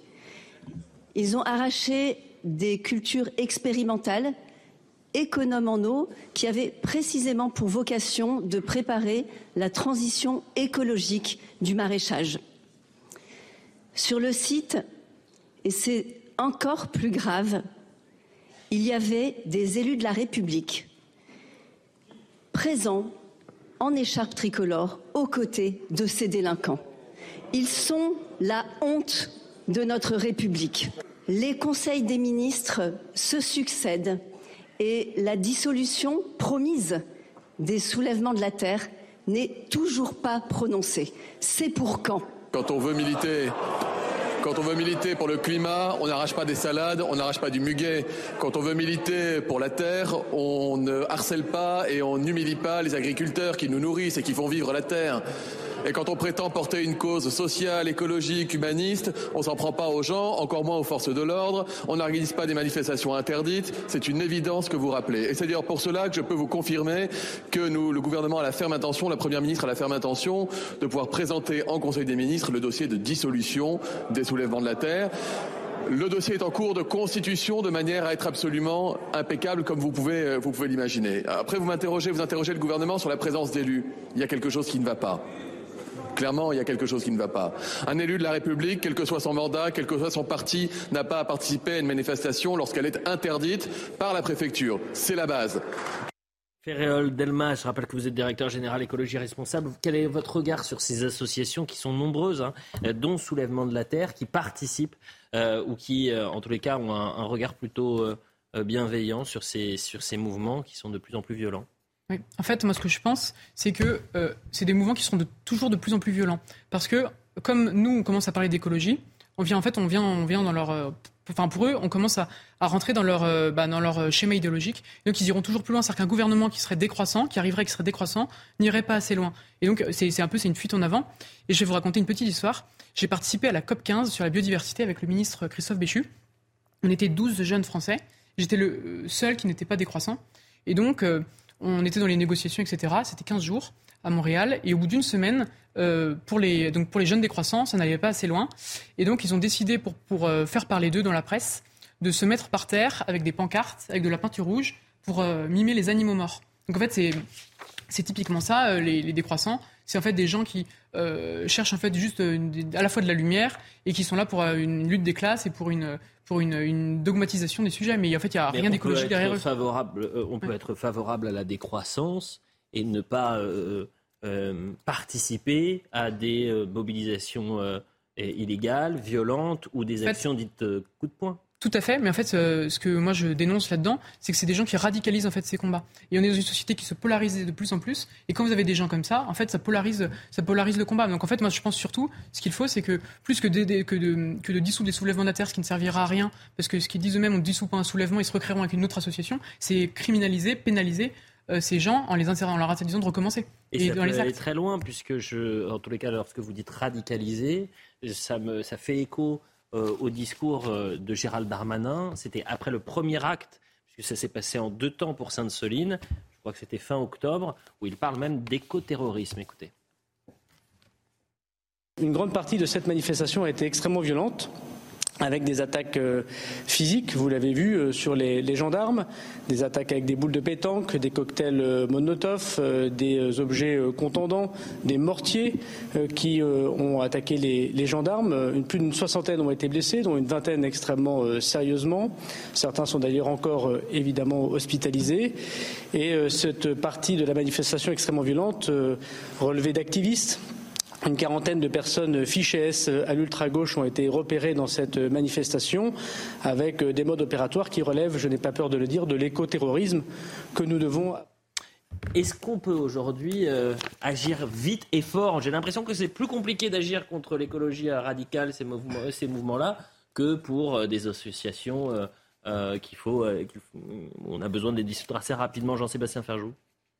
Oui, effectivement, il y a eu pendant longtemps une volonté politique euh, différente selon qu'il s'agissait de mouvements radicaux de droite ou de mouvements de radicaux de gauche. Après, peut-être vaut-il mieux d'ailleurs que le gouvernement prenne le temps de véritablement verrouiller son dossier parce que malheureusement, on a vu que dans un certain nombre de cas, la justice elle-même avait eu tendance à euh, ne pas condamner, alors même que des gens s'étaient livrés à des actions illégales, en disant que la cause était juste. Le problème, c'est quand des responsables publics entretiennent cette notion-là. Et Elisabeth Borne, la première, souvenez-vous, il y a deux semaines, euh, quand, euh, ou il y a trois semaines d'ailleurs, au moment de l'Assemblée générale des actionnaires de Total, Madame Borne, ce jour-là, a dit oui, c'était une manifestation illégale. Il y a eu d'ailleurs des destructions de biens, mais la cause étant juste, on peut le comprendre, ce qui était d'autant plus absurde que la même semaine, et ça portait sur les énergies renouvelables, la France s'était désengagée, elle avait fait machine arrière sur la directive qu'elle défendait. Donc on est en pleine décrédibilisation de la parole publique et trop souvent, trop souvent sur cette radicalité parce qu'on dit regardez c'est pour la planète donc forcément la cause est juste. Oui, la cause de la planète, elle est juste pas les moyens employés ni le schéma intellectuel dans lequel ça s'inscrit. Et, si on reste dans cette notion de cause juste aussi, je pense que plusieurs militants radicaux, enfin il y en a quelques-uns qui, qui sont comme enivrés aussi euh, à travers ces manifestations spectaculaires. Ça devient finalement l'objectif en soi n'est même plus euh, l'écologie, l'environnement, mais c'est simplement le, spectacle permanent.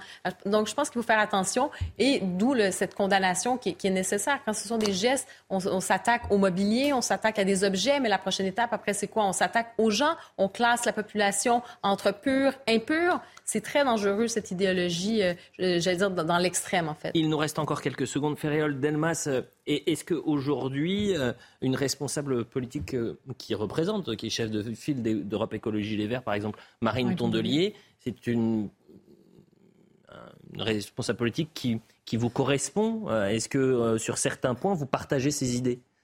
Alors non, en fait, enfin, nous, on est complètement en opposé à, cette branche-là et on propose justement un projet qui est, qui est différent. On, comprend tout à fait qu'ils puissent proposer des idées, c'est la vie politique, mais nous, on propose des, sujets complètement différents. On s'inscrit pas du tout dans, la, dans le modèle de la décroissance et on s'inscrit pas du tout dans un modèle euh, euh, qui, euh, en fait, qui, nie l'homme. En fait, c'est un projet qui nie l'homme, alors que nous, justement, on cherche à réconcilier l'homme. Ce que, ce que je veux dire surtout, c'est l'écologie. Le, sens même de l'écologie, c'est l'homme à travers son environnement, son écosystème. Mmh. Et qu'en fait, si on oublie ça, si on oublie l'homme, c'est plus de l'écologie. Et par exemple, de, limiter les trajets en, avion, vous seriez pour Vous êtes favorable ou non? Bah, Je pense que en fait, c'est une question de, de, de l'homme. Enfin, comment on arrive Non, mais concrètement, c'est une mesure que certains euh, bah, envisagent, c'est-à-dire bah, dans euh, l'année. Euh... je suis contre le fait d'interdire les avions, mais après, il faut une, il faut une, il faut des, moyens modérés. C'est-à-dire que par exemple, euh, si euh, vous prenez l'avion tous les jours pour euh, faire pareil Marseille, je suis pas sûr que ce soit tout à fait. Alexandre Devecchio qui a par exemple deux jets privés. J'aimerais bien. J'aimerais bien. Non mais les jets privés, vous êtes favorable à l'interdiction des, jets Non, non, on est contre toutes les interdictions. En fait. On est pour une. déjà, on est pour un travail de pédagogie sur les différents dossiers, mais on est contre toutes les interdictions. Eh bien, écoutez, c'était un plaisir de vous avoir sur le plateau. Delmas, je rappelle, donc directeur général d'écologie responsable. Je pense qu'on va vous revoir régulièrement sur les plateaux. Merci. Vous me déposez en jet, Alexandre. À, tous les, à tous les quatre, c'était un plaisir de vous retrouver. Mais restez puisque l'émission est, terminée. Le temps de remercier Loubna Daoudi euh, qui a préparé cette euh, émission ainsi que Coralie, toutes les équipes en, région et en régie. Vous pouvez revoir cette émission sur cnews.fr. Demain, vous retrouvez évidemment Julien Pasquier.